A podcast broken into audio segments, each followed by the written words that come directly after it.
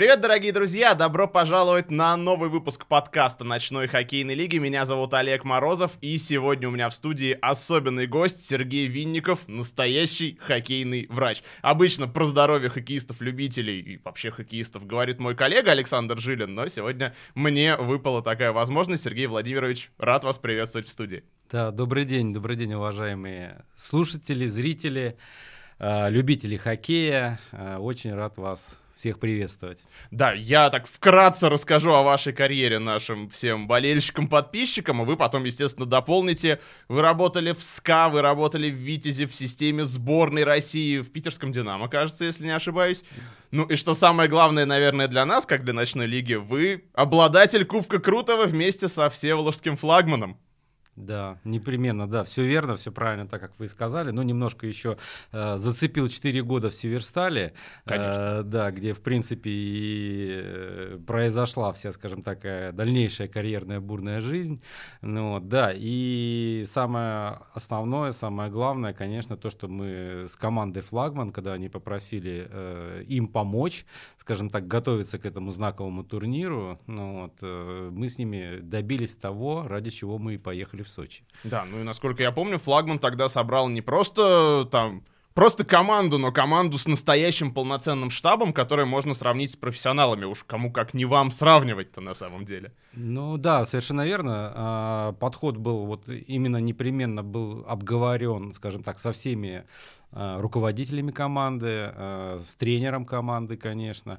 И мы предложили такую структуру, э, каждый участвовал и, скажем так, отвечал за свой пункт в этом, да, то есть сорганизовали медицинский штаб, ну, вот, э, был сорганизован тренерский штаб, э, штаб техника, то есть это их техническая, э, техническая подмога, то есть это все, что касаемо клюшек, коньков. Ну и, соответственно, вся медицинская составляющая. То есть был один доктор, был я, и было два массажиста. Ну, то есть мы достаточно серьезно к этому подошли, стали готовиться. Э, не за одну неделю. Э, то есть у нас были такие, можно сказать, э, практически полноценные сборы с, медицинским, с медицинской составляющей. То есть там было и, естественно, и медицинское обследование, медицинское ведение игроков, потому что, как и все игроки, это обычные в первую очередь люди, да, и они, конечно, имеют какие-то проблемы. Касаемо фестиваля, мне вот всегда было интересно, как любители вот выдерживают вот этот сумасшедший график, потому что, получается, чемпионы вообще играют 7 матчей за 7 дней, если я ничего сейчас не путаю. Как поддерживать здоровье команды, особенно команды 40+, вот в таком графике, это же даже жестче, чем у профессионалов, наверное. Ну, порой да, порой бывает жестче, но иногда, конечно, это очень так сопоставимо э, с игроками континентальной хоккейной лиги. Ну и, конечно, хочется сразу сказать, что любой э, участник, любой хоккеист из э, ночной хоккейной лиги, в первую очередь, он равняется на профессионалов. На профессионалов э, континентальной хоккейной лиги, высшей хоккейной лиги. Поэтому у нас изначально, конечно, было такое, ну, скажем так, постановка э, нашего э, режима, да, то есть изначально мы сделали углубленное медицинское обследование. То есть из того контингента, который рассматривался в команду «Флагман», э, мы заключили договор э, с медицинским э, консультативно-диагностическим центром, провели там медицинское обследование, которое заняло практически целый день. И по результатам уже я получил видение по каждому игроку. Ну, вот. Я вам могу сказать, что это вот колоссальная вот эта информация, она, конечно, очень, ну, очень важно, крайне необходимо. Вот. Не просто даже как вот именно как для врача команды, а даже в принципе для каждого игрока. Ну, потому что, ну, у нас игроки, э, вообще спортсмены, да, спортсмены, особенно любители, я не говорю про профессионалов, потому что профессиональные спортсмены, они к этому подходят вот именно прям очень скрупулезно и очень дотошно. А в любительском спорте здесь есть, ну, скажем так, два направления, да, то есть э, расскажите мне, образно говоря, подробно все, что, что вы обо мне узнали, да, И второе направление немножко оно такое лояльное, типа, ну, И так сойдет. да, типа, вы обо мне все узнали, ну, мне от этого не легче, да, типа, там, я как жил, так и буду жить дальше. Вот, поэтому э, здесь, конечно, нужен был подход к каждому игроку, ну, вот, потому что мы собирались э, ехать, как говорится, за чашкой, ну, вот, то есть не просто так прокатиться, прокатились мы уже год назад, ну, вот, поэтому, естественно, под каждого была уже подобрана такая медицинская, э, фармакологическая, э, ну, маленькая схема.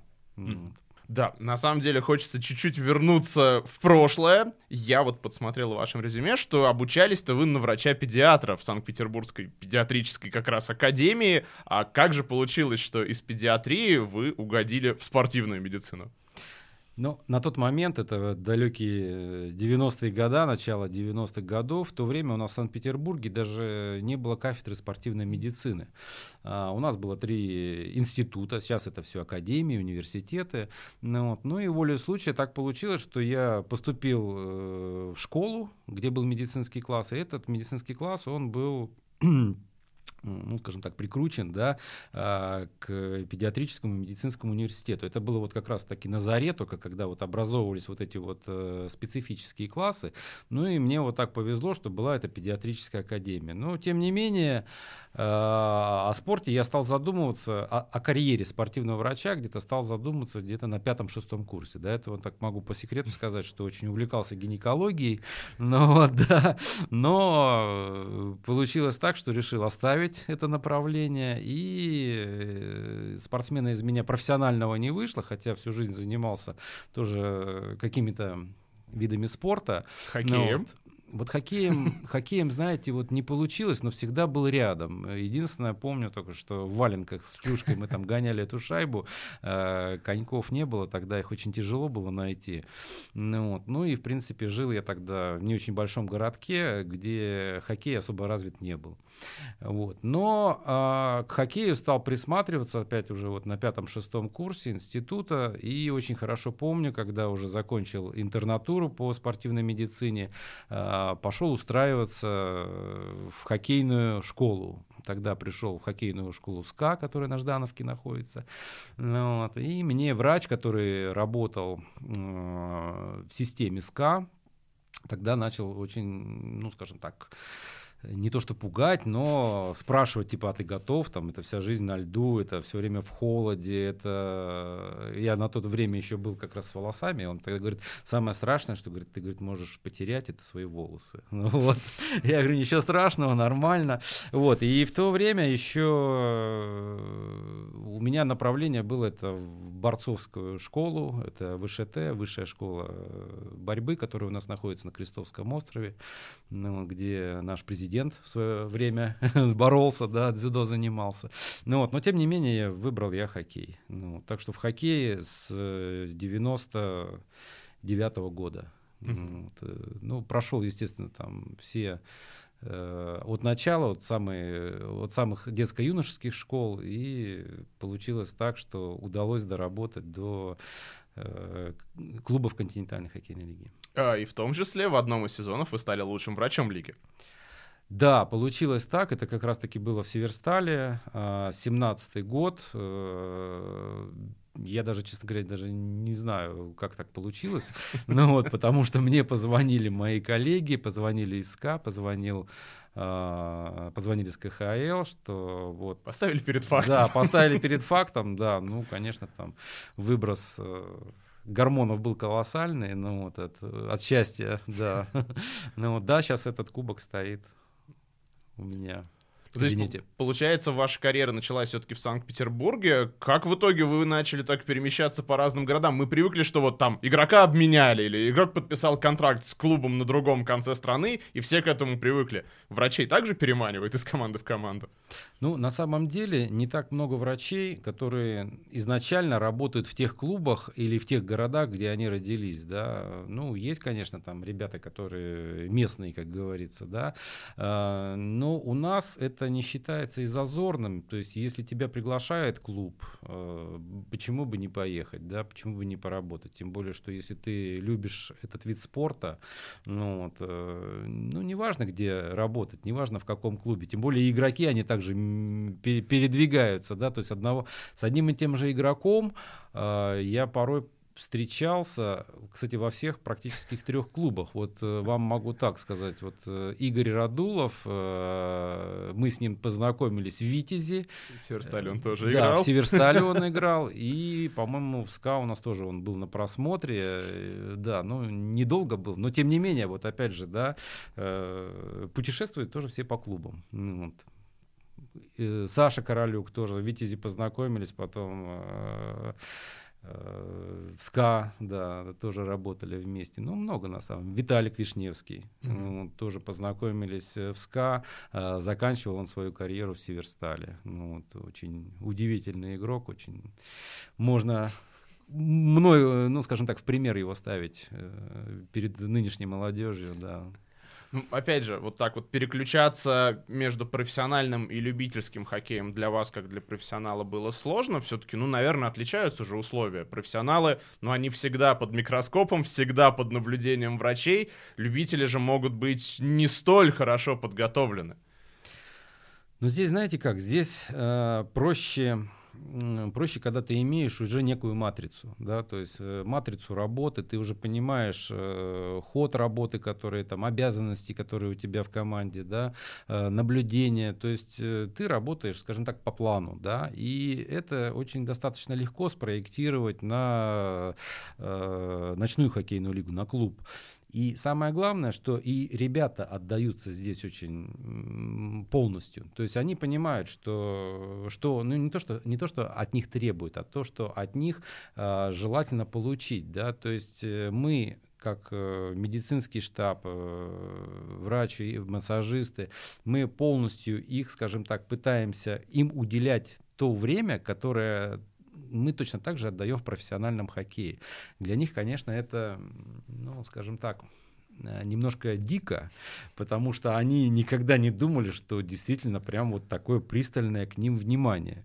Ну, вот, э, то есть, ну как это так? Вроде я тут это тренировался, да, и все дальше у меня свободное время. Я домой. Да, я домой, типа там, да, я домой. Мы говорим, ну слушай, подожди, ну ты же вот тут э, только что говорил нам, что у тебя там болит там нога, болит э, плечо, болит спина, там еще что-то. А что, уже не болит? Он говорит, нет, болит. Говорит, так давай мы будем лечить учиться, ну вот давай, ну, потому что нам надо готовиться, нам надо это все. Он говорит, а что, так можно, типа, было? Ну вот, конечно, можно, да, так нужно. Поэтому для них, конечно, это немножко все в диковинку.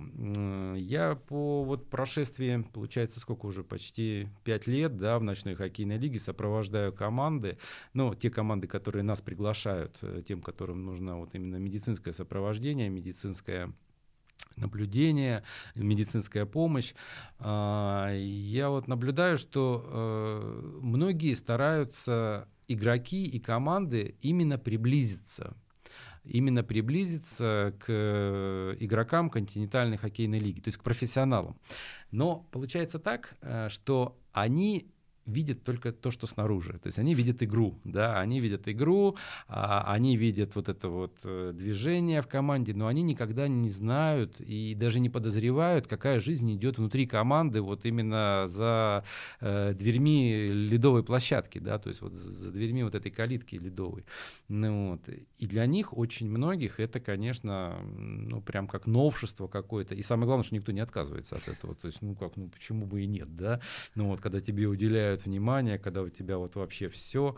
Э, ну, начиная, начиная от быта в раздевалке, ну, потому что все-таки команды ночной хоккейной лиги, они просто вот собираются, да, то есть это, это не спортивная прям жизнь, да, потому что у профессиональных игроков это жизнь. То есть это начиная там с 8 утра и заканчивая, э, когда тебя отправляют уже, ну, разрешают тебе по режиму идти домой, да, либо, как я говорю, как на подводной лодке, да, то есть вот э, как в КХЛ э, сезон начинается в июле и заканчивается или э, последним матчем плей-офф или последним матчем или последней тренировкой, когда об этом раска... ну, об этом э, озвучивает главный тренер. То есть мы как на подводную лодку. Мы нырнули и всю, все вот это вот время э, плывем э, внутри своей, вот как говорится, кухни, да, внутри своей команды.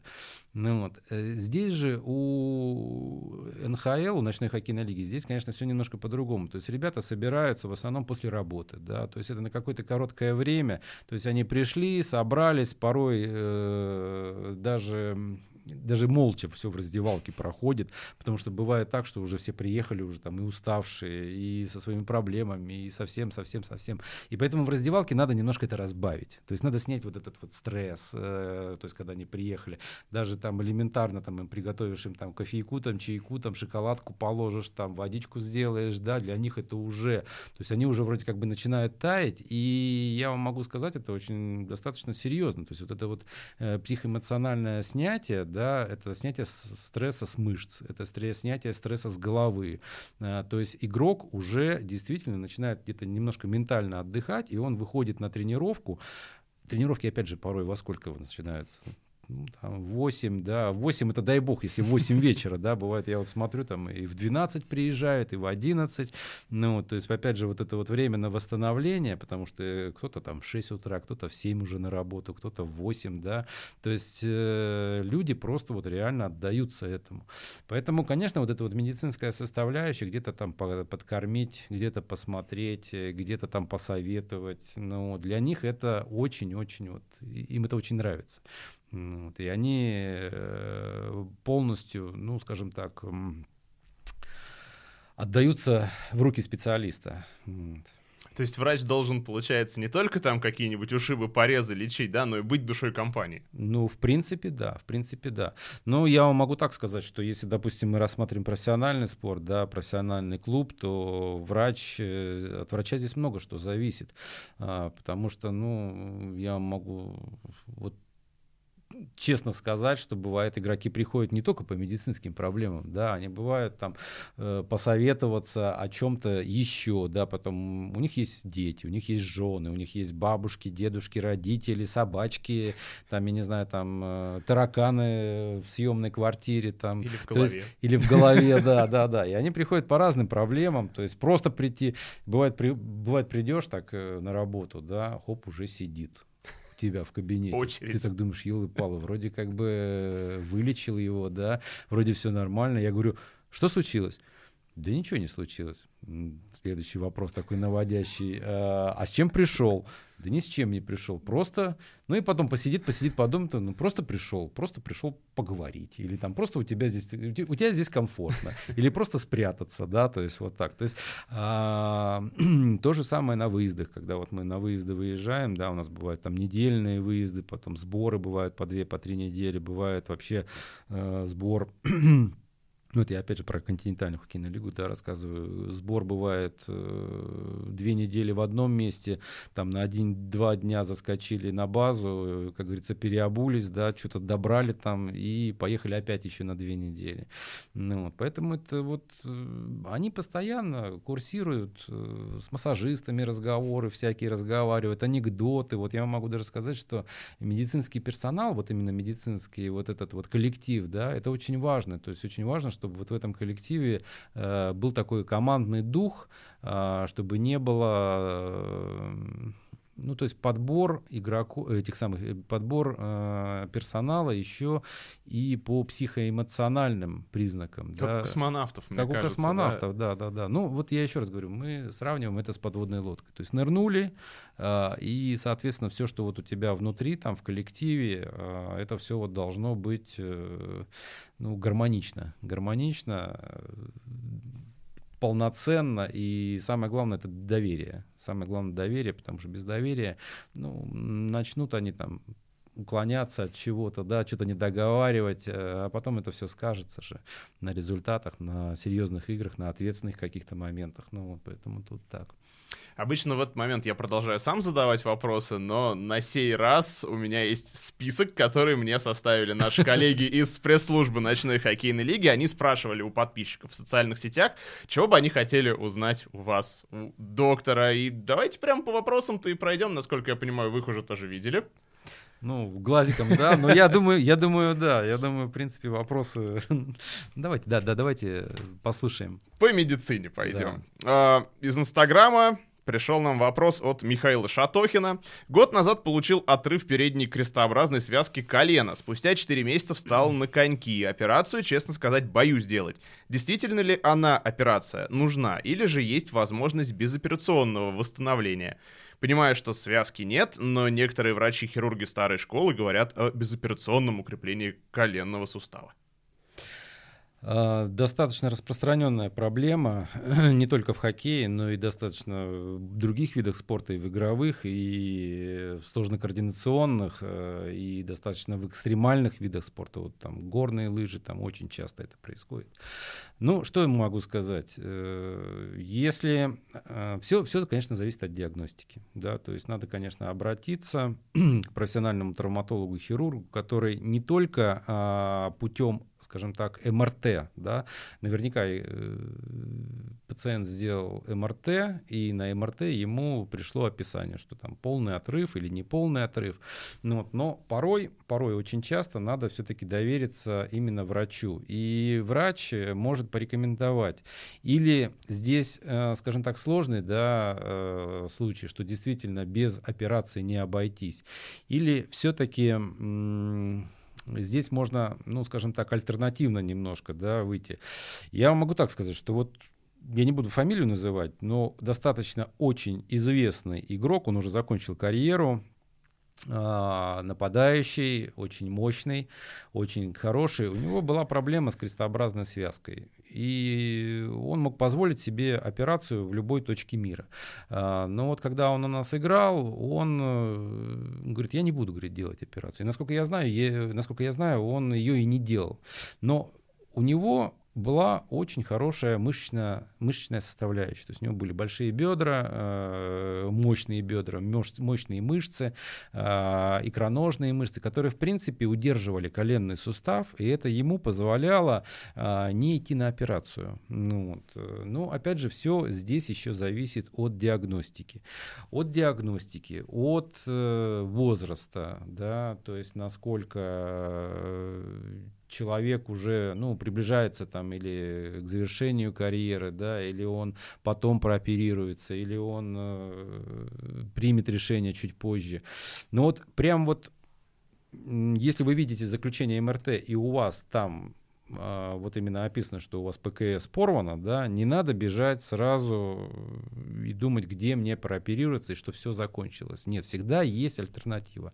Единственное, что я бы все-таки советовал обратиться к профессиональному ортопеду, который вот именно работает со спортсменами.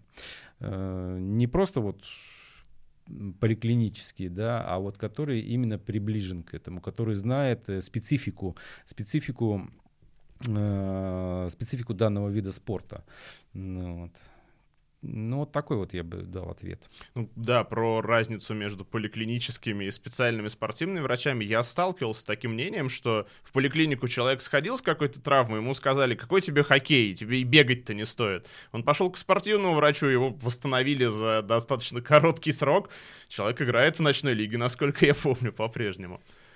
Ну? ну, ну да, это есть, да. Я не хочу никого-то обидеть из коллег. Просто специфика да, разная, да, да. Здесь, специ... здесь разная специфика, да, потому что, ну, если поликлинический э, врач, он больше сталкивается, скажем так, с обычными людьми, да, больше там работает с контингентом пожилым, э, для него, конечно, будет немножко, ну, дико, да, там, типа, говорит, «Ну, разве у тебя есть альтернатива, только, как говорится, резать, да. Поэтому здесь лучше, конечно, обратиться к профессионалу, ну, потому потому что, ну, я так могу сказать, прооперироваться ты всегда прооперируешься. Всегда да, успеешь. Да, да, всегда успеешь. А вот э, изыскать какие-то другие возможности, э, это очень тяжело. И плюс очень важно, м, многие же, как вам сказать, ну, вот, допустим, проходит травма, она где-нибудь в середине сезона. Команда реально хорошо идет, да, э, то есть она реально готовится, допустим, там, стать первой и поехать в Сочи и побороться. И человек, который всю жизнь, особенно любитель, да, для него поездка в Сочи, это все равно, что там, наверное, в Мекку не ночной, а этой э, национальной хоккейной лиги съездить, да, ну вот, и, естественно, он попросит, сделай все, лишь бы я только туда съездил, а потом уже будем оперироваться, ну вот, и мы идем, конечно, э, навстречу. Следующий вопрос. Пользователь с ником Юрич нам его оставил. В октябре упал на левое колено при развороте. Что-то щелкнуло и появилась, очевидно, режущая боль. Отека не было, на снимке все целое, но уже четвертый месяц при резких движениях боль появляется. Что это? Как с этим справляться? Ну, опять же, требуется, конечно, диагностика, достаточно скрупулезная диагностика. В данный момент у нас это МРТ. МРТ, э, рентген, ну, это хороший тоже вид диагностики, но уже немножко такой устаревший. Э, Судя по описанию, ну, что здесь можно предположить? Скорее всего, какая-то проблема с мениском. Ну, вот, с мениском, э, опять же, в принципе, профессиональный э, ортопед-хирург, э, который занимается такой травмой, э, он, э, я думаю, без труда поставит диагноз путем э, тактильного осмотра, путем симптомов. Ну, вот, но всегда мы сейчас э, заручаемся поддержкой более точной диагностики. Ну, потому что, опять же, исходя из этого, можно понять, да, как человеку помочь. Или здесь ввод каких-то препаратов да, а, внутрисуставных, или здесь э, достаточно мощная физиотерапия, реабилитация, а, или уже действительно придется там делать артроскопию, чистку, вот, э, то есть ну, убирать, скажем так, поврежденный участок э, внутрисуставного какого-то элемента, ну, для того, чтобы освободить колено, чтобы у человека было облегчение, и он мог спокойно, полноценно тренироваться. То есть здесь так. Следующий вопрос нам оставил Максим Соловьев. Получил удар в область шеи два года назад. Уф. Появились сразу проблемы с давлением, и никто не может вот эти два года разобраться. А коньки на гвоздь пришлось повесить. В скобках КТ делал, результатов не дало. Э, Ну, шея вообще, скажем, такой незащищенный у нас э, отдел позвоночника, ну, поэтому любая травма шейного отдела, она, конечно, явля... имеет такие неврологические последствия, неврологические, сосудистые последствия. Ну, вот, э, но, опять же, коньки на гвоздь повесить можно всегда, да, но а, здесь все-таки я бы э, сразу так не заканчивал, потому что у нас нет такого, что вот ты, если даже получил травму, да, и ты полностью должен закончить. То есть это должна быть очень серьезная травма.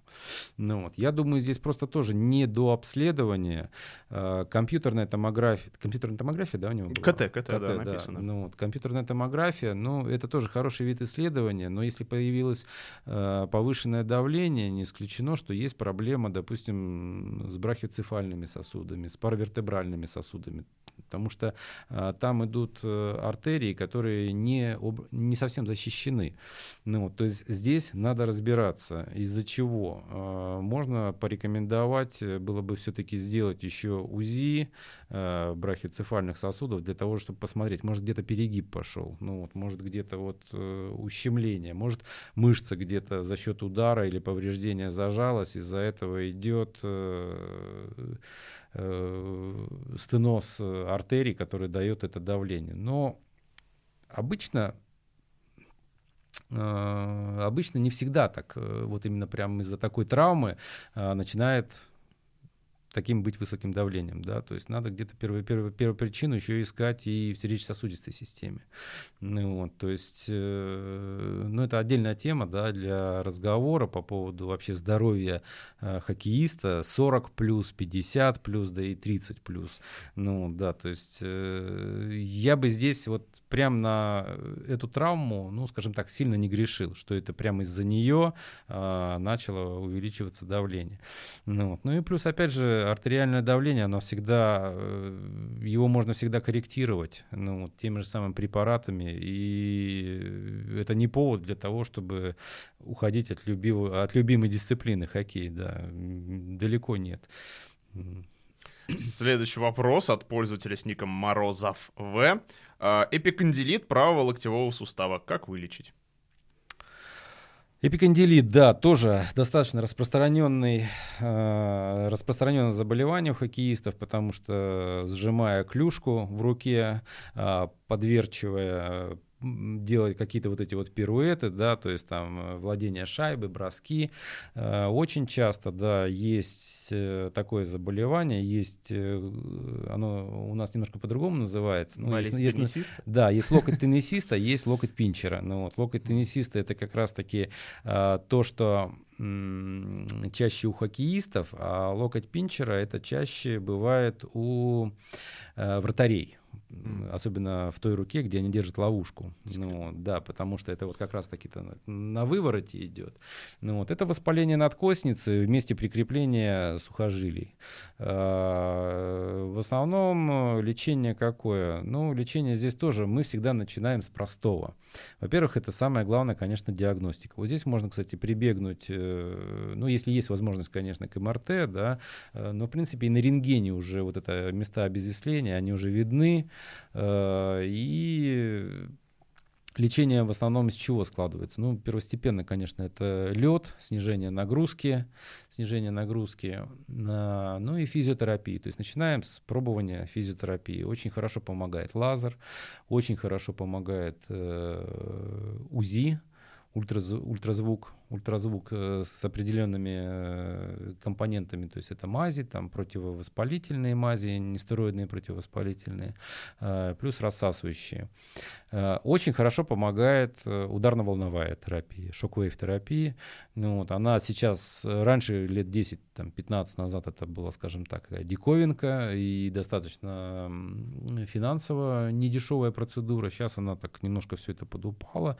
И в клиниках, клиники клиники это закупают, и можно туда походить.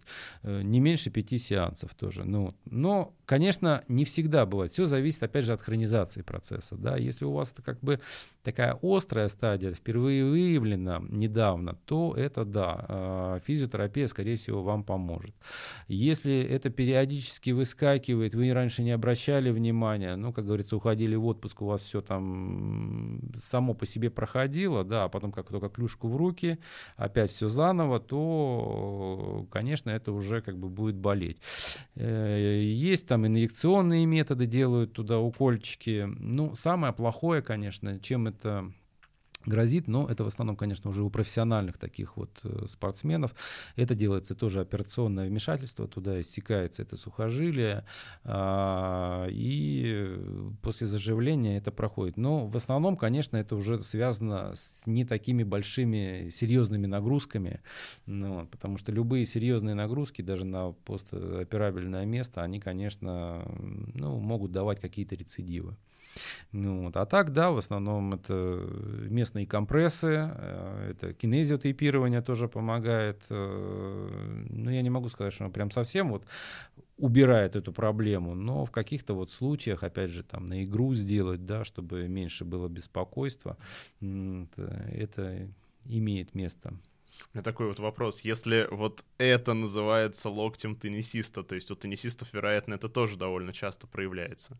Изначально, да, эта проблема, она как раз-таки была описана в большом теннисе. Почему в большом теннисе? Потому что когда теннисист берет ракетку, большую, то есть это на, э, mm-hmm. во время определенного движения, да, то есть у них там есть тоже биомеханика отбивания мяча, ну, то есть там и плечевой сустав, и локтевой, и лучезапястный. Э, очень часто у теннисистов, насколько я помню, это было еще из-за неправильного подбора э, самой ракетки по граммам, то есть по весовым качествам, там по самой форме ракетки, ну, вот, и шла нагрузка Шла нагрузка на э, вот этот вот участок э, локтевого сустава, и из-за этого вот эти вот возникали вот эти проблемы. Ну вот, локоть пинчера, но это в основном это, это, эту проблему описывали в Америке потому что бейсбол там очень, очень сильно развит. Ну, вот, и как раз это немножко во время другого движения. Вот. Но, в принципе, это как бы в медицине называется наружный либо внутренний эпикондилит. Еще тогда да. одно маленькое уточнение. Клюшки же тоже разного размера бывают. Не может э, усугублять вот эту ситуацию то, что человек играет с неправильного размера клюшкой, например? Взял, например, более длинную. Ну, или все-таки ну, это скорее погрешность? Здесь, здесь, знаете, да, ну вы, наверное, правы, здесь действительно это как погрешность какая-то, но, насколько я помню, ну, были тоже такие случаи, они достаточно частые, случаи в профессиональном спорте. А, ребята потом а, меняли жесткость клюшки. Ну, то есть вот жесткость клюшки, она тоже сказывается, потому что все-таки во время э, удара мощного щелчка есть какая-то инерционная отдача от клюшки.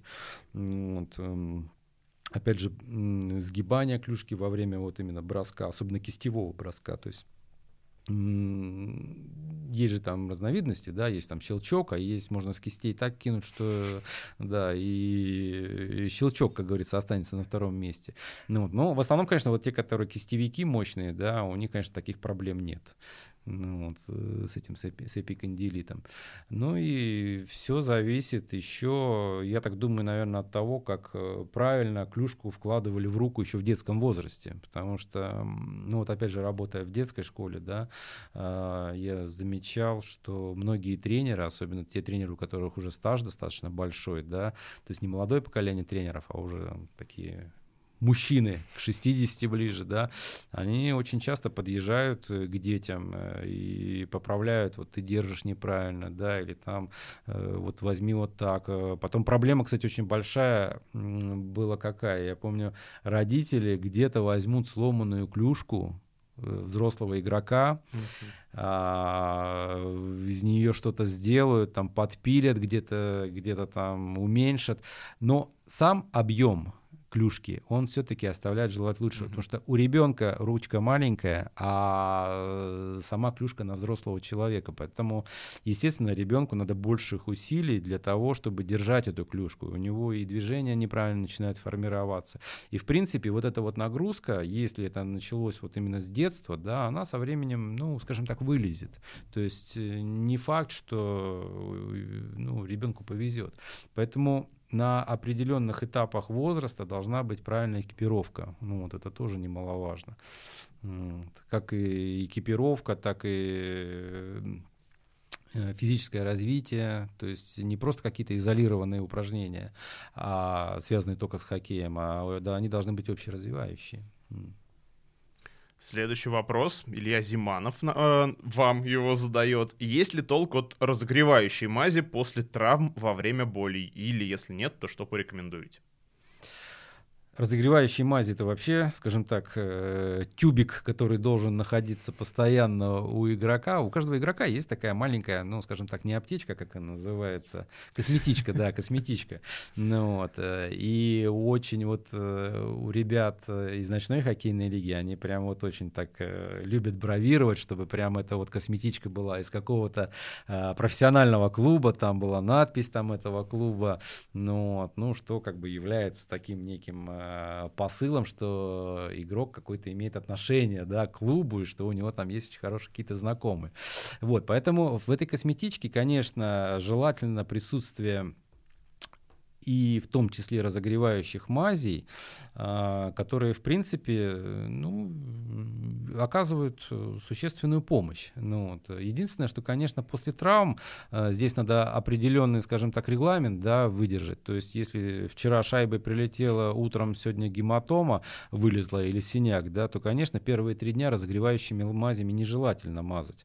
А, лучше все-таки это будут э, рассасывающие какие-то препараты, да, то есть э, для того, чтобы быстрее отек ушел, а, обезболивающие те же самые. Ну, вот. Но опять же, здесь э, э, мы, так как мы боремся все-таки за чистый лед, да, самое главное, чтобы игроки тоже были в курсе э, всяких допинг-препаратов. Ну, вот, потому что бывает мази, э, скажем, с каким-то там ускоренным восстановлением, да, то есть это, опять же, э, с применением, может быть, допинга, поэтому игрокам, конечно, желательно вот быть в курсе всех вот этих вот допинг-проблем. Тем более у нас в Русаде, в Русаде разработаны определенные тесты. Есть тесты для спортсменов, есть тесты для медицинского стафа, для медицинского персонала, есть э, тесты там э, для врачей. Ну, поэтому тесты, вот, которые для спортсменов, кстати, вот обсуждали об этом тоже коллегиально с руководством ночной хоккейной лиги, чтобы все-таки, так как у нас игроки ночной хоккейной лиги стараются быть приближены к профессионалам, ну вот, соответственно, и медицинскую составляющую тоже надо все-таки изучать здесь. Ну вот, поэтому, да, мазь должна быть, а, она может быть разогревающая. Единственное, что в первые трое суток э, нежелательно ею мазаться очень сильно, потому что отек еще не сошел, травма свежая, и увеличение кровообращения к этому участку порой не всегда полезно. Ну, то есть здесь, наоборот, лучше идти э, от другого. Когда пройдет какое-то время, пройдет реабилитация, вы увидите, что у вас э, синяк, скажем так, уже расцвел, ушел, тогда потом это место, конечно, желательно самомассажем, да, уделять ему самомассаж э, и разогревать мазями. Можно. Отлично. Переходим к следующему вопросу. Шуми Димон 19 спрашивает, чем опасен удар затылком о борт? Ну, вообще удар затылком опасен не только аборт, и облеты, об ступеньку, и вообще, если по затылку чем-то дают, тоже не очень это все хорошо, тем более, что если затылок не имеет защиты. А, но так как э, хоккеисты все экипированы, то есть есть э, каски, которые защищают, но порой бывает, что очень сильно действительно э, спортсмен на скорости где-то падает, там, или толчок на борт, да, и самый страшный удар, конечно, это головой. Чем он опасен? Ну, он опасен в первую очередь сотрясением головного мозга, да, то есть это закрытая черепно-мозговая травма, ЗЧМТ, э, которая сопровождается симптомами, э, симптомы порой не сразу развиваются, и порой, что э, спортсмен, так как он находится на льду, он находится в неком таком, в некой такой стадии, да, ну, в стадии возбуждения, да, он порой не может понять, а действительно ли ему плохо, да, и эти симптомы, они бывают отсрочены, они бывают, приходят там через сутки, могут вообще ночью прийти, то есть это, ну, скажем так, такое не всегда сразу это можно определить, степень повреждения. Поэтому э, любой удар по голове, не только затылочной областью, и височной, и лобной, э, он всегда чреват какими-то отдаленными последствиями. Поэтому здесь не стоит пренебрегать.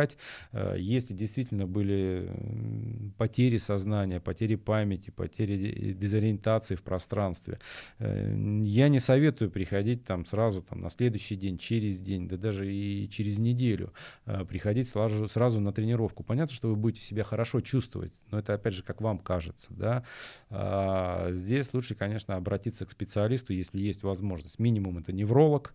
Если был серьезный очень удар, то, конечно, надо сделать и рентген черепа, обязательно рентген головы. Желательно э, обязательно понаблюдаться у офтальмолога, тем более затылок, там у нас затылочный бугор э, содержится, где центры, отвечающие за зрение.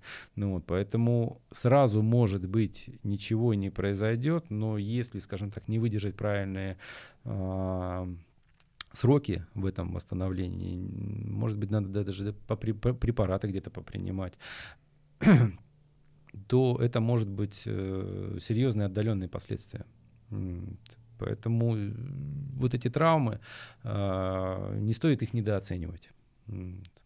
То есть даже если сначала ничего не чувствуется. Да, даже если сначала ничего не чувствуется. Но опять же, если у вас в команде есть э, медицинский работник, э, который знает, как проверить и примет решение допустить, не допустить дальше до тренировочного процесса, либо до игры, лучше отдайте вот ему, чтобы он это решение принял и порекомендовал, или стоит сейчас закончить, или можно еще продолжить.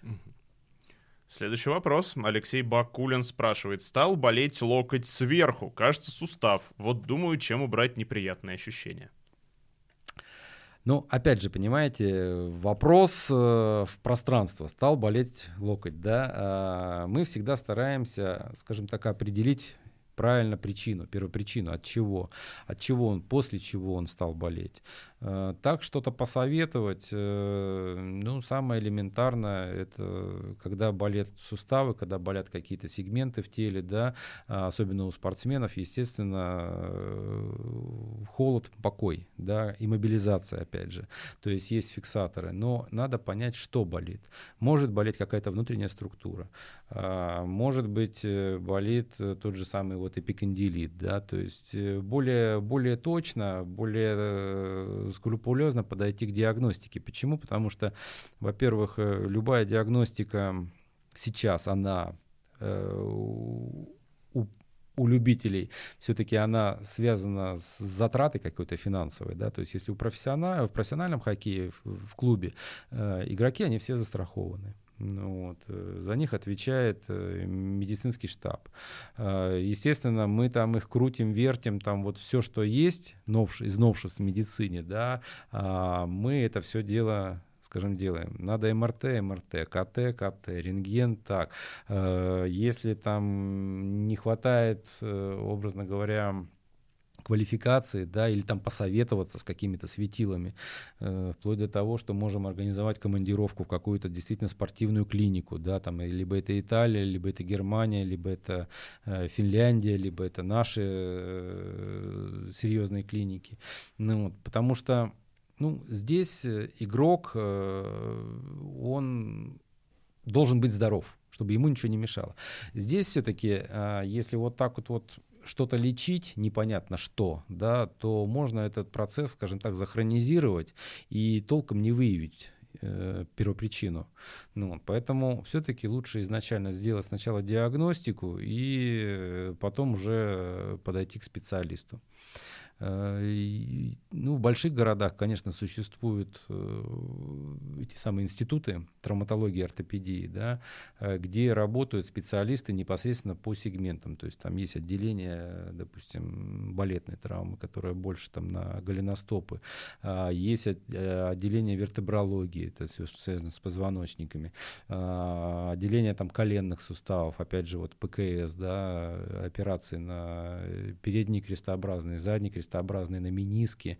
Ну, вот. Э, то есть все, все, все, все лучше отталкиваться от диагностики. Сказать так, что типа помажь там вот этим, э, сделай компресс вот этого, да, попринимай таблетки, ну это самое элементарное, но опять же, попринимай таблетки, да, я могу посоветовать, какие таблетки, но опять же, я не знаю диагноза гастроэнтерологического этого пациента, mm. да, потому что есть таблетки, которые что-то лечат, а что-то немножко калечат. Ну, вот, поэтому здесь надо комбинированно э, назначать. От вопросов про лечение перейдем к вопросу про восстановление хоккейной команды «Малышок». Привет Сергееву Посаду, кстати. А, спрашивает, как правильно восстанавливаться после перелома лодыжки. Ну, любой перелом, он сопровождается, скажем так, нарушением костных структур, да, скорее всего, э, помимо костей, там еще и связочный аппарат повреждается. Ну, вот, все это сопровождается ну, после некой длительной достаточно иммобилизации.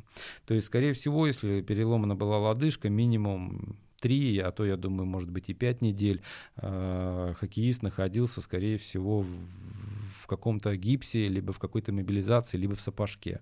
То есть, соответственно, после того, как это все снимается, э, мы э, что первое здесь наблюдаем? Это мышечную атрофию. Да? То есть, прежде чем идти, скажем так, на лед, надо восстановить э, архитектонику самих, самих движений. То есть э, это все называется лечебная физкультура и реабилитация. А, все это разбивается на несколько этапов. То есть не просто ты вот э, сегодня с тебя сняли гипс, э, и у тебя реабилитация начинается с того, что тебе сразу дали какой-то там тренажер, 30 килограмм на него повесили, и давай долби эту свою ногу быстрее, чем быстрее ты там это все сделаешь, быстрее пойдешь на лед. Нет, все идет, опять же, ступенчато, грамотно. А, ну, с реабилитологами у нас э, немножко, скажем так, напряг, да, в стране. А, качественных, грамотных реабилитологов пока немного, но их уровень сейчас э, начинает повышаться, особенно молодые ребята, они прям вот э, прониклись, видимо, этой темой. И очень много, кстати, на Ютубе есть роликов а, по поводу вот именно восстановления. Ну, вот, я иногда, бывает, а, отсылаю туда пациентов, да, потому что, ну, каждый день ездить а, на реабилитацию, бывает людям просто достаточно даже тяжело, да, из-за времени, ну, потому что, ну, либо он сам не может добраться, соответственно, его кто-то должен привести. Потом реабилитация занимает не один час. То есть в основном это от часа до трех часов работы. Ну, вот. Поэтому мы делаем как? Мы, значит, делаем, составляем комплекс, комплекс человеку. Человек этот комплекс берет, э, дома занимается, и через, допустим, там пару неделек он приезжает на контрольное обследование. Да? То есть мы видим, есть прогресс, нет прогресса. Можно добавить что-то или еще оставить э, частичное упражнение на вот этом первом или втором этапе. Ну, вот. Поэтому э, здесь все, конечно, наблюдение динамические опять же, тесты, да, прошел какой-то один этап э, восстановления, потом оттестировал, да, насколько э, поврежденная конечность догоняет здоровую конечность. То есть нам самое главное, чтобы не получить рецидив уже э, после вот этой вот э, проблемы э, на льду, либо в зале. Ну, вот. Опять же, из, э, из каких-то упражнений, ну, это можно вообще очень долго разговаривать, рисовать все это дело. Ну, поэтому я бы порекомендовал лучше обратиться или к специалисту в клинике, или э, попробовать хотя бы набрать э, в Ютубе, ну, вот, сделать запрос. Э, очень легко бьется там реабилитация голеностопного сустава после перелома. Ну, вот. Опять же, отталкиваться от достаточно известных фамилий реабилитологов, да, и там очень интересные, грамотные такие вещи дают. Следующий вопрос задает нам Дмитрий Сахаров. Какую из всех видов кап лучше всего использовать? Для меня, честно говоря, откровение, что кап много разных видов, я никогда особенно не сталкивался. Ну, я вам скажу так, самую лучшую капу, которую надо использовать, это индивидуальную. Ну, то есть индивидуальная капа, вообще это непосредственно такой подход. А, я помню, к нам выходила одна стоматологическая клиника, а, ну, когда я в СКА работал, а, но опять же, они хотели немножко так подбрендироваться, да, а, говорит, мы, говорит, сделаем капы для ваших игроков, можно? Мы говорим, да, конечно, можно, согласовали все с руководством. Значит, капа тогда стоила что-то, по-моему, не соврать, 200 или 300 долларов. Ну вот, то есть вроде как бы вот так вот, вот смотришь, да, в этих э, спортивных магазинах эти капы продаются. А, ну, что там, ее бросил в кипяток, да, потом одел. Э, самое главное, не обжечь себе небо, ну вот, потому что иначе потом просто лохмотья кожи там торчат, да, во рту, и все это неприятно. А здесь у нас был индивидуальный подход подход. То есть они сначала делали слепки, ну, вот, потом они, э, значит, сделали эту капу, сделали примерку, а потом эту капу еще сделали в цвет клуба. То есть там она была красно-сине-белая, красивая. И когда хоккеист улыбался, у него там прям сразу было видно, из какого он клуба. Вот. Поэтому все-таки капа — это индивидуальный подход. Самое главное, чтобы... Почему еще индивидуальный? Потому что все зависит от прикуса. Все зависит от строения зубов. И капа в основном защищает не от того, что зубы вынесут. Она защищает от э, сотрясения, головного, от сотрясения мозга.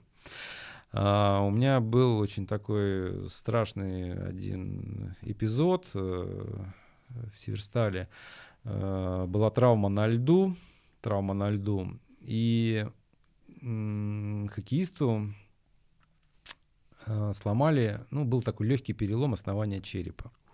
Да, э, ну, слава богу, все обошлось, э, хоккеист жив-здоров, играет. А, и очень было приятно то, что он был очень такой дисциплинированный. То есть он играл и в капе, а, он играл и в защите, причем защита такая хорошая была. Некоторые хоккеисты вот вырезают себе уши, э, есть защита ушей еще, вот они их убирают, ну вот, и э, у него э, шлем отвечал всех, всем нормам. И в принципе я, наверное, думаю, что это ему и помогло. Ну, то есть во время удара, во время удара, вот те же самые боксеры, да, почему они в капах? Потому что когда идет прямой удар, да, а, в область э, верхней челюсти, а, чтобы не было сотрясения. Понятно, что у них там сотрясение есть головного мозга, но оно не, но оно не такое сильное. И нет движения костей относительно своей оси. Ну, вот, поэтому капу все-таки, если вы действительно хотите, чтобы она у вас была во рту, э, лучше сделать ее индивидуально. Ну, вот. Э, обычно во взрослом возрасте, когда уже сформировался и прикус, и установка зубов, а, ну, не так часто ее менять надо. Главное не потерять, потому что очень часто они теряют ее. Ну, вот бывает, машина ледозаливочная едет, там заливщик приносит, там говорит, о, говорит, у вас говорит, у кого-то выпало, ну, ну, помоешь ее. Потом, ребята, у кого капа, чья капа. Чьи зубы. Чьи зубы, да, давайте померим. Ну вот, поэтому лучше индивидуально подходить к этому как-то вопросы у нас к восстановлению начали подбираться. Андрей Розов спрашивает, э, растяжение грушевидной мышцы, тянущая боль, долгое восстановление. Стоит вопрос, как продолжать тренироваться. Ну, растяжение грушевидной мышцы, э, я бы изначально, все, что касается мышц, э, не обязательно делать МРТ. МРТ достаточно дорогой вид исследования, да, но минимум сделать УЗИ мышц это стоит. Потому что растяжение, опять же, а, чем оно сопровождается? Микронадрывами, или там полными надрывом, или надрывом с какой-то с гематомой, с выходом, да, потому что э, мы должны понимать, что там происходит. Ну, вот. Если мы видим на УЗИ действительно какое-то повреждение там, с залеганием э, межфасциальной гематомы, э, это одни подходы. Если это просто растяжение, да, или просто какой-то там, или какая-то триггерная точка да, в этой, то здесь достаточно, может быть, обратиться э, к массажисту, кинезиологу. А, то есть опять все зависит от стадии повреждения, да, от стадии повреждения. Как восстанавливать? Ну, понимаете, если у вас, если у спортсмена обычное растяжение, да, сам ты, как говорится, извините за выражение, попу себе не помнешь, да, потому что, во-первых, это неудобно, и, во-вторых, это, ну, как-то не получится полноценно себя растянуть, помассировать. Поэтому есть такой миофасциальный ролл. Миофасциальный ролл такой цилиндр, ну, продается он сейчас во всех спортивных магазинах. И вообще я рекомендую каждому э, хоккеисту, чтобы в бауле такой ролл у него был. Потому что это и как самомассаж, это как и разминка, это как и заминка, и это как профилактика всех вот этих вот повреждений. Ну, там немного на самом деле требуется времени для того, чтобы разогнать э, и кровь, и э, поддавить мышцы, чтобы они были готовы к нагрузке. И тем самым это будет профилактика вот этих вот всех э, растяжений, повреждений, надрывов. Потому что очень часто, ну, ребята прибегают в раздевалку, да, я не говорю о профессионалах, не, не об КХЛ, прибегают, времени минимум, вот у тебя 5 минут, надо быстро переодеться, раздеться там и быстро на лед побежал, да, ну, потому что это пробки, это все в стрессе, и очень часто ты на работе, да, сидишь там, ну, многие, допустим, работают где-то там в офисе, да, э, они целый день сидят в статике, мышцы забиты, соответственно, потом ты идешь на лед, и вот здравствуй какой-нибудь, э, какая-нибудь травма, да, повреждение. Поэтому обязательно вот на этом ролике ты можешь прокатиться, в принципе, за 10-15 минут, если там по 2-3 минуты на какую-то группу мышц, э, всегда можно ее подготовить. Ну и тем самым профилактически э, снизить травматизм. В других социальных сетях нам тоже оставляли вопросы. Павел Иванов ВКонтакте написал... 12 сентября 2021 года на площадке сломали малоберцовую и большеберцовую кость. Четыре месяца на больничном. Остеосинтез сделали, пока консолидация неполная, когда можно будет вернуться на лед. А, на лед, на лед можно будет вернуться тогда, когда поврежденная нога догонит по своему функционалу здоровую ногу. Э, не быстрая реабилитация, не быстрая. Здесь вообще просто сам перелом большеберцовый, малоберцовый, скорее всего, там, наверное, аппарат Элизарова у него стоял на ноге какое-то время. А после того, как этот аппарат, э, ну или этот сапожок э, гипсовый его снимут, естественно, потребуется время для того, чтобы потихоньку разрабатывать конечность. Скорее всего, проблема будет с коленным суставом, с мышцами бедра, с мышцами голени, э, голеностопный сустав тоже, потому что конечность вся иммобилизирована, она вся э, удалена из акта движения, из акта ходьбы. Э, то есть здесь изначально еще надо восстановить э, стереотип походки правильный, да, то есть э, чтобы он не тащил эту ногу, чтобы мышцы полностью выполняли все сгибы. А, ну, реабилитация, я могу так сразу сказать, что не быстрая, не быстрая, я думаю, где-то около 6 месяцев, не меньше. Придется запастись терпением. Придется еще. запастись терпением, да, естественно, вот, э, ну, самое главное, это желание и охота вернуться в хоккей, да, а все остальное, э, это все зависит от пациента, я вот всегда так говорю. Потому что, ну, допустим, та же самая операция на ПКС э, от ну, от 6 Сейчас э, уже в некоторых клубах делают реабилитацию за 6 месяцев, э, от 6 до 9 месяцев. Ну вот, все зависит, опять же, от степени подготовки. Но это вот, знаете, это такая рутинная реабилитация. Ты каждый день делаешь одни и те же упражнения.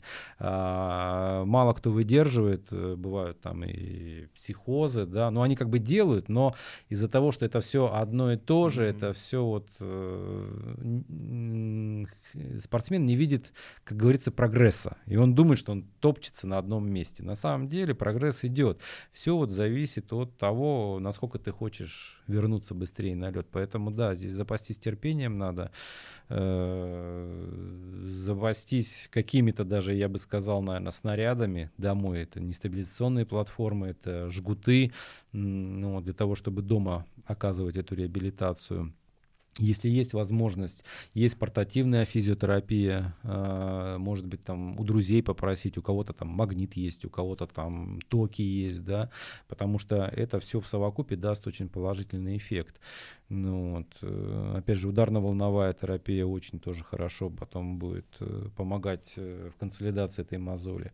Ну, вот. Но самое главное это вот восстановить всю вот архитектонику поврежденной конечности. Поэтому терпения и удачи вам. Да.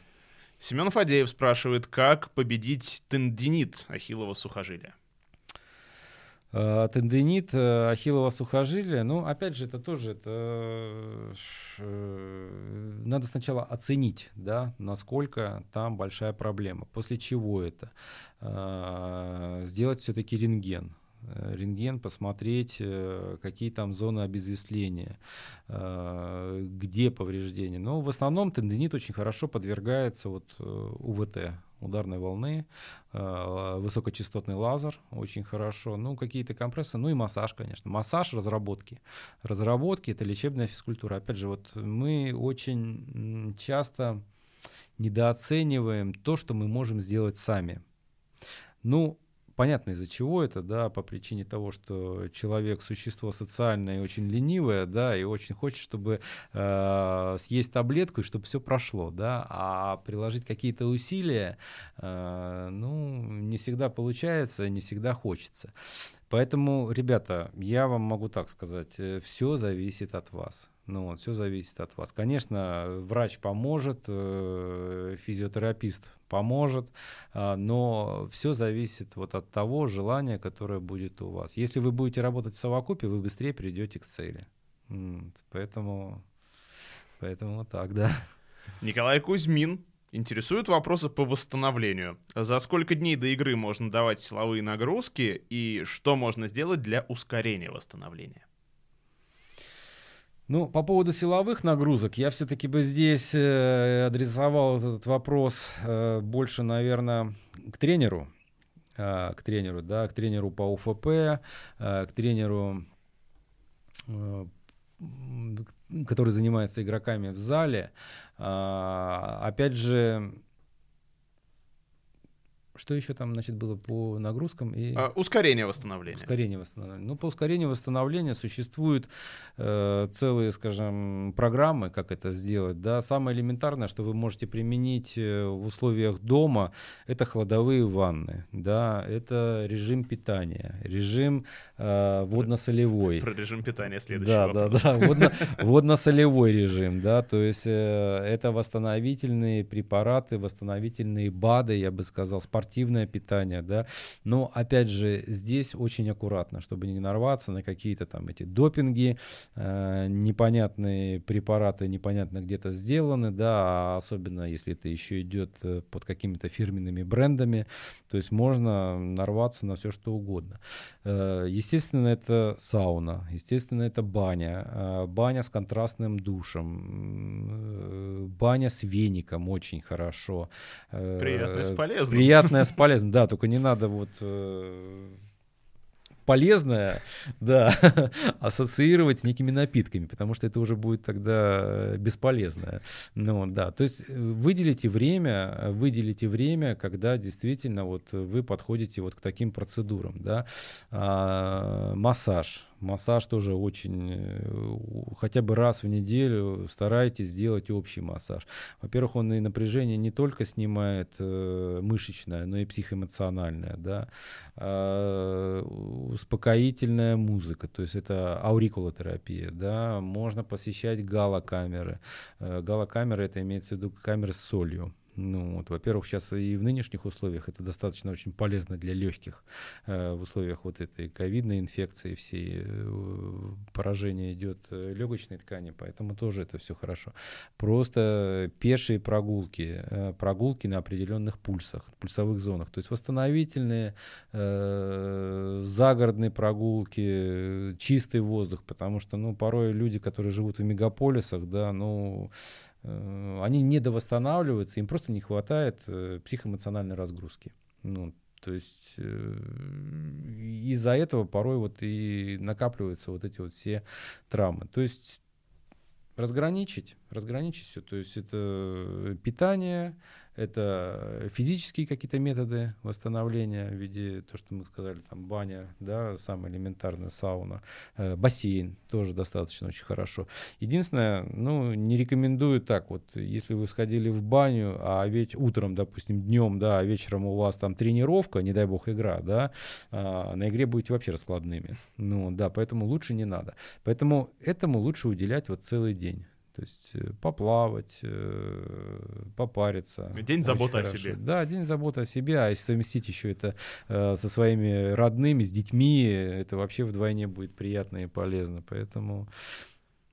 Денис Елисеев, ну, в принципе, он тоже спрашивает про восстановление без таблеток, о чем мы только mm-hmm. что и поговорили, но у него есть и другие вопросы. Рацион питания интересен, и на что обратить внимание при разминке, спрашивает нас Денис. Ну, по рациону питания, значит, сразу вам могу сказать, если вы хотите достичь, э, достигать результатов, если вы хотите действительно правильно питаться, э, в первую очередь э, надо увеличить количество, количество промежутков приема пищи. То есть минимум это 4-6. Пускай это будет дробно, пускай это будет небольшими порциями, а, но опять же надо кушать э, полноценно не два раза, да, утром там, некоторые даже утром наоборот не едят, а в обед там кое-как получается, и получается где-нибудь в 12 ночи после тренировки. Ну, потому что больше другого времени нет, да. Поэтому, если вы хотите полноценно все это делать, э, грамотно, чтобы у вас питательные вещества э, внедрялись э, в те структуры, которые требуют восстановления, это мышцы, кости, нервная система, э, сердечно-сосудистая система, эндокринная система, что у нас э, очень, так скажем так, недооценено, потому что все ферменты, гормоны, это все аминокислоты. Ну вот, недостаток аминокислот, соответственно, ведет к недостатку, недостатку этих всех веществ. Ну вот, соответственно, и идет недовосстановление. Ну, поэтому обязательно 4-6 раз.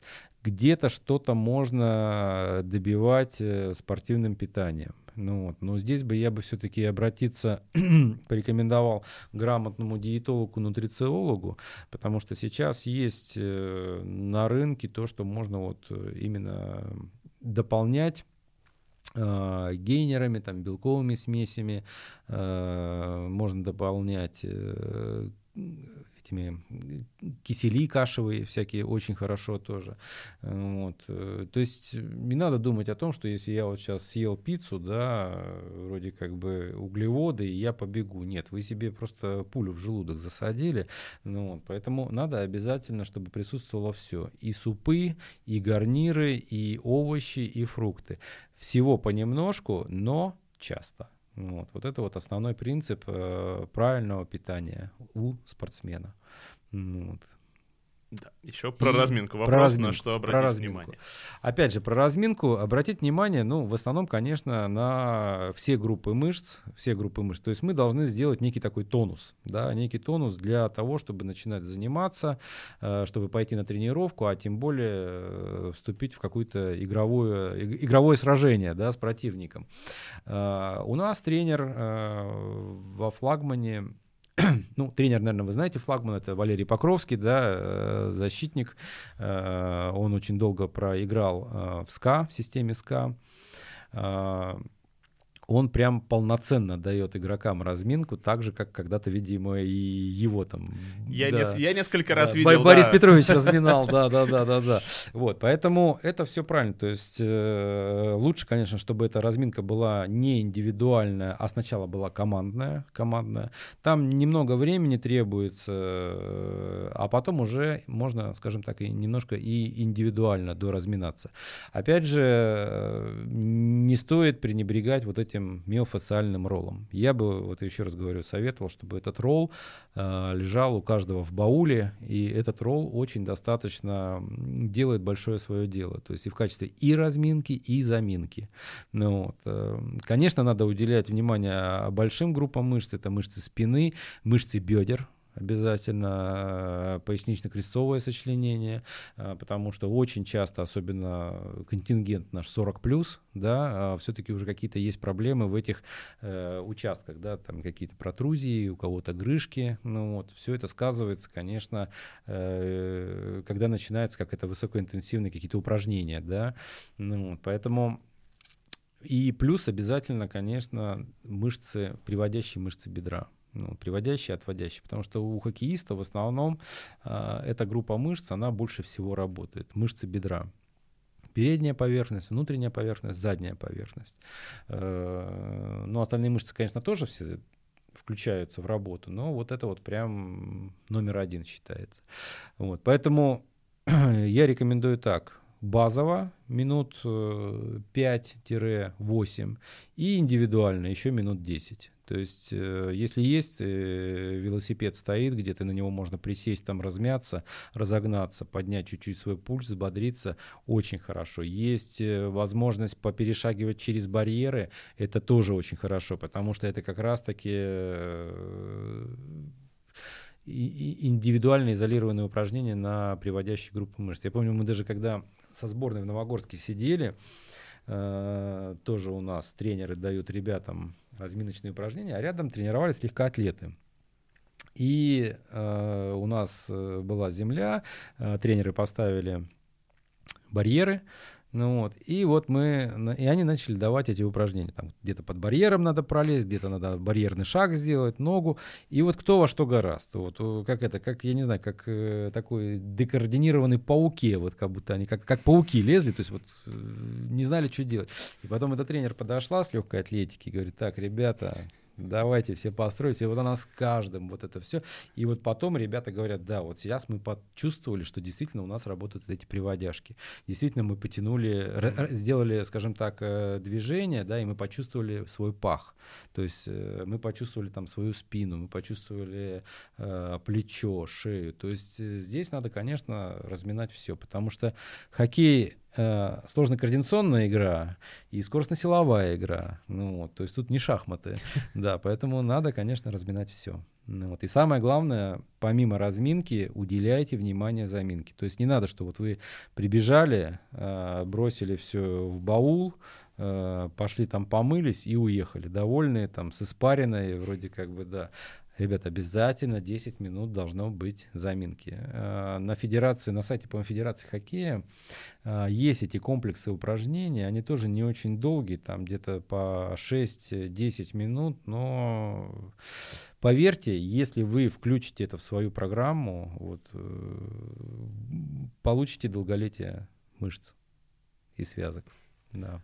Чуть-чуть вернемся к вопросу mm-hmm. про питание, потому что здесь есть еще один вопрос от пользователя с ником 500 хок. Он тоже соглашается с Денисом Елисеевым, как раз, который спрашивал про питание, но э, делает такое дополнение к вопросу питания до тренировки и после. Вот про это хочет отдельно человек узнать. И это, наверное, да, хороший вопрос, потому что раз вы говорите, что нужно много приемов пищи на протяжении дня, как раз получается где-то рядом с тренировкой тоже должно что-то быть. Есть ли здесь какие-то советы? Ну, опять же, да, э, количество приемов пищи мы обозначили. Единственное, должно быть, конечно, три очень достаточно хороших приема пищи. То есть, понятно, завтрак, обед, ужин, да, остальное мы дополняем там э, второй завтрак, либо это полдник, либо это поздний ужин, да. А непосредственно перед тренировкой, перед игрой Э, ну, лучше где-нибудь часика за полтора, за два а, какой-то легкий перекус сделать. То есть, либо это, опять же, кисели кашевые, очень хорошо, да, а, либо это какие-то снеки, либо это Э, есть, в принципе, даже вот эти вот злаковые батончики, это тоже очень хорошо. А, не надо сильно закидываться какими-то быстрыми углеводами. Шоколадом, там полплитки шоколада съесть, да, ничего хорошего из этого не выйдет. Просто глюкозу сильно поднимете, а она как быстро поднялась, так же быстро и сгорела. И где-то к концу тренировки вы будете просто чувствовать себя очень сильно голодными. А, вот, поэтому делаем легкий перекус. Основные приемы пищи, основные приемы пищи, они должны быть, э, ну, где-то часов э, за 5-6. За 6 до э, тренировки, либо до игры. Ну, вот. Э, конечно, лучше там длинными углеводами запастись, э, простым мясом, там курица, крольчатина, индейка, ну, говядина в меньшей степени, свинину мы вообще не особо приветствуем, ну, вот, да. Естественно, это каши, естественно, это каши, если вот рассматривать как основные приемы пищи. Ну, вот как дополнительно, я говорю, где-то можно развести гейнер, да, то есть, ну, нет возможности, допустим, там что-то съесть, да, единственное, чтобы этот гейнер только не прокис, ну, вот, иначе потом будут проблемы с животом, поэтому здесь вот именно аккуратно. А, фрукты, то же самое, бананы, бананы очень хорошо. А, мы делали, я помню, даже кашу варили. У нас были шведы с норвежцами, а, они приходили и говорили, вот как раз непосредственно уже перед отъездом до, на игру, там где-то за три часа, ну это про профессиональный, да, вот про КХЛ говорю, а, они говорят, доктор, можно нам каши заказать? Мы им реально варили овсянку, очень хорошо. Во-первых, легкая каша, во-вторых, она а, обволакивает желудок, ну, вот, потому что во время э, игры, во время тренировки очень сильно повышается кислотность ну, что не очень хорошо. Тем более э, в возрасте уже есть какие-то проблемы, очень у многих там и гастриты, и рубцовые язвы, и так далее, и тому подобное.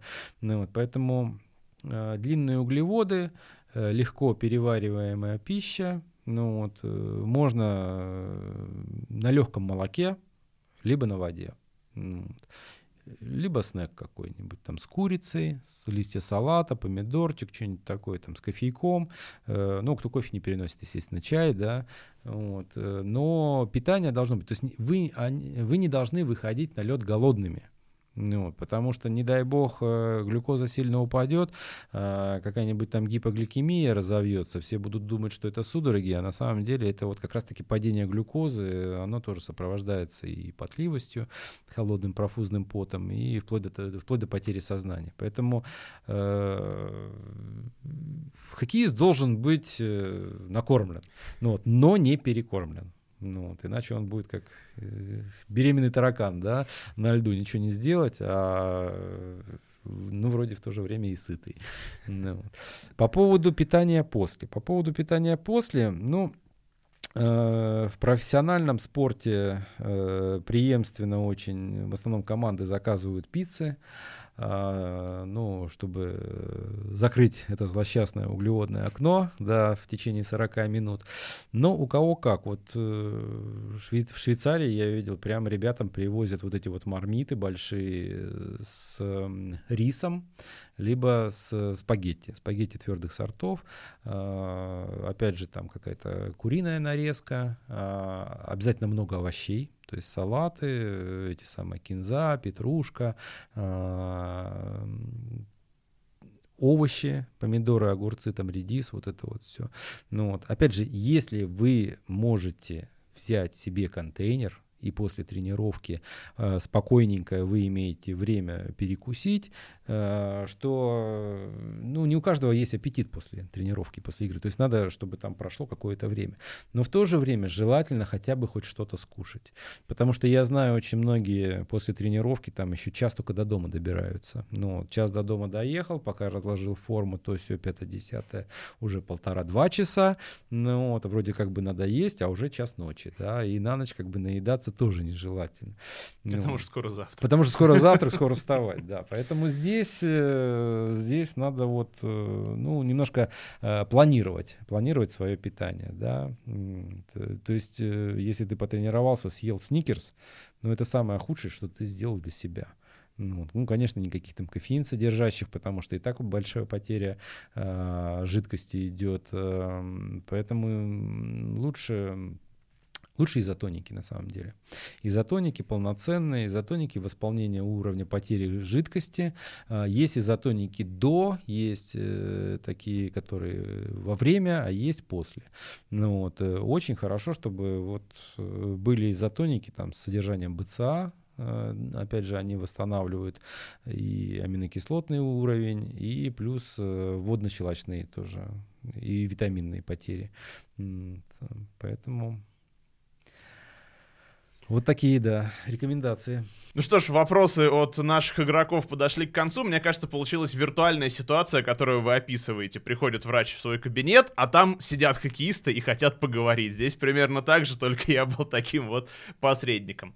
Ну что ж, дорогие друзья, я надеюсь, вам было интересно, вам было полезно. Обязательно оставайтесь с нами, следите за социальными сетями ночной хоккейной лиги. Впереди у нас еще много интересных бесед. Ну а моего замечательного гостя. Я от всей души благодарю за этот разговор. Спасибо большое. Спасибо большое за приглашение. А, я хотел бы закончить э, свое присутствие очень такой хорошей фразой, немножко, скажем так, перефразированной на современный лад. А, Все-таки хоккей — это такое искусство, а, после прикосновения к которому э, человек становится прекрасней, становится мощнее, здоровее и ведет это все именно к повышению качества его жизни. Поэтому занимайтесь хоккеем да. и будьте здоровы. Спасибо большое. Увидимся на ледовых аренах. Пока-пока.